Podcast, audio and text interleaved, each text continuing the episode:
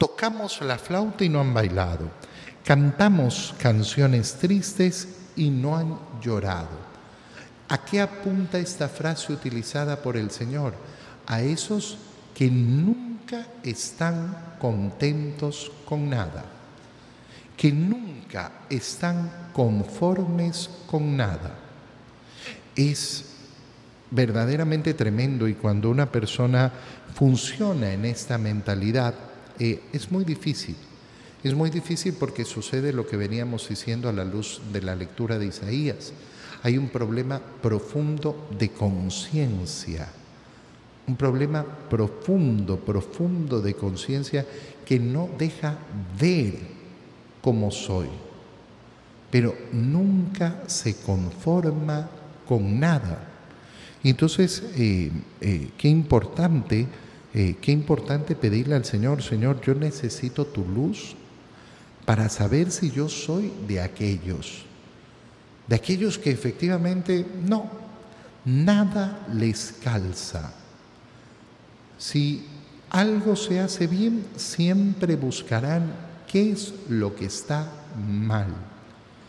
Hay personas, por ejemplo, que nunca tienen un comentario bueno respecto a nada.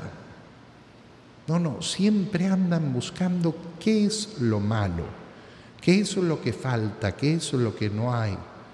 Bueno, claro, si yo no tengo una visión de aquello bueno que se va avanzando, entonces tengo esa visión siempre tan, eh, eh, eh, tan negativa. Esto lo vemos a nivel social, de esa queja continua. Que hágase lo que se haga, no, no, no, no, siempre está mal.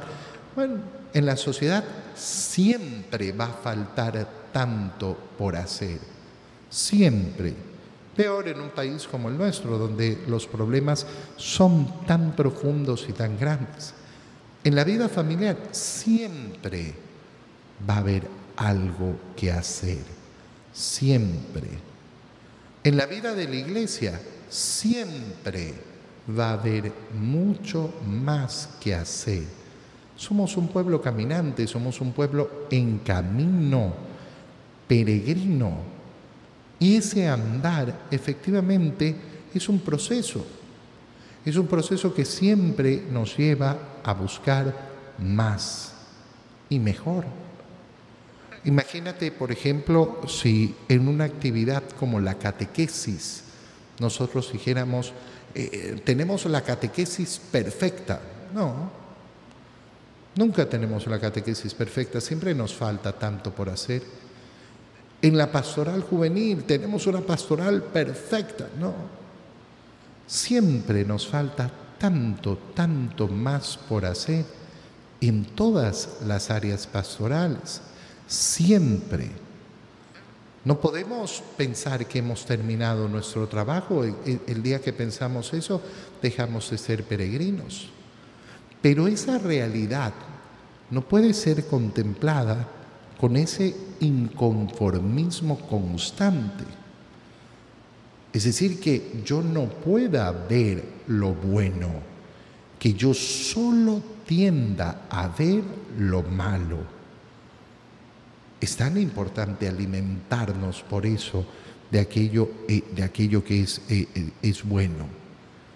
Oye, si a mí nada, nada me conforma, si a mí nada me alegra, ¿cuál crees que es el problema? ¿El mundo o tu corazón? No es el mundo, es tu corazón es tu corazón. Entonces uno tiene que esforzarse en decir, bueno, tengo, eh, tengo que hacer las cosas eh, distintas, tengo que enfrentarme al mundo de una manera distinta.